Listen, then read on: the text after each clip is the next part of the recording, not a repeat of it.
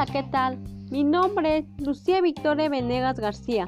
Soy estudiante del plantel 121 San Miguel Tiquiapan, integrante de quinto semestre, y el tema en que hablaremos hoy sería sobre la explotación.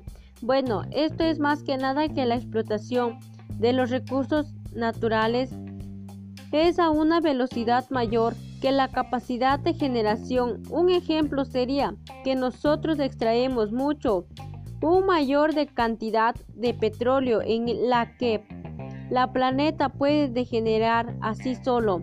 Asimismo, estamos llegando a perder la biodiversidad, estamos acelerando el, el cambio climático de una manera muy exagerada y así también estamos llegando a perder o mejor dicho, estamos llegando a reducir la calidad de vida en el futuro. Como siguiente punto es el desastre natural? Bueno, el desastre natural llega a suceder de repente o, o un desastre llega a provocar inducciones, pérdidas humanas, pérdidas materiales, económicas, desde una comunidad pequeña o incluso hasta un país. Existen muchos tipos de desastres naturales, por ejemplo, el huracán, el terremoto, terremoto entre otras. Esto llega a suceder cuando las personas menos lo esperaban, porque puede llegar a durar minutos o incluso hasta horas. El consumo responsable consiste en cambiar nuestros hábitos de consumo, ajustándonos a todas las necesidades reales, así como también a la planeta, y escogiendo las opciones que llegan a favorecer al medio ambiente y la igualdad. Un ejemplo de esto sería que debemos de reciclar como son los botes, las bolsas, reducir y reutilizar como son las hojas.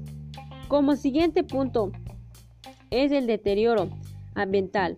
Eso trata sobre la derogación de, un, de una o varios factores esenciales que se llegan a encontrar en el medio ambiente, que llega a incluir la pérdida de toda cantidad y calidad de servicios básicos para el hombre como son el aire, el agua, el suelo e incluso todos los seres vivos, que llegan a incluir plantas y animales. Bueno, basándonos a otros puntos les daré a conocer algunos ejemplos de deterioro ambiental.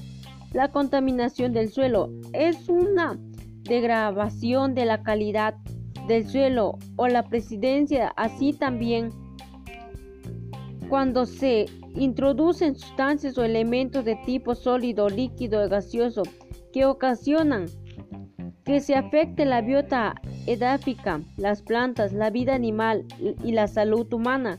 La contaminación del aire es una de las principales causas de la contaminación. Están relacionadas con la quema de combustibles fósiles,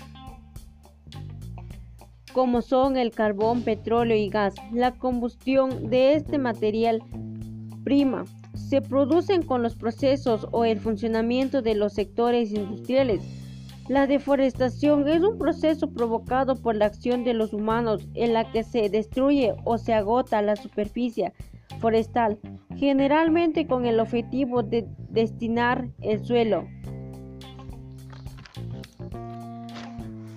Y por último tenemos la combustión, la contaminación foto fotoquímica. Esto llega a ocurrir en las grandes ciudades industriales en las que hay pocos vientos para dispensar la contaminación del aire y mucho incidencia que cataliza reacciones oxidantes altamente reactivas y tóxicas para la vida orgánica. Eso sería todo de mi parte y muchas gracias por su atención.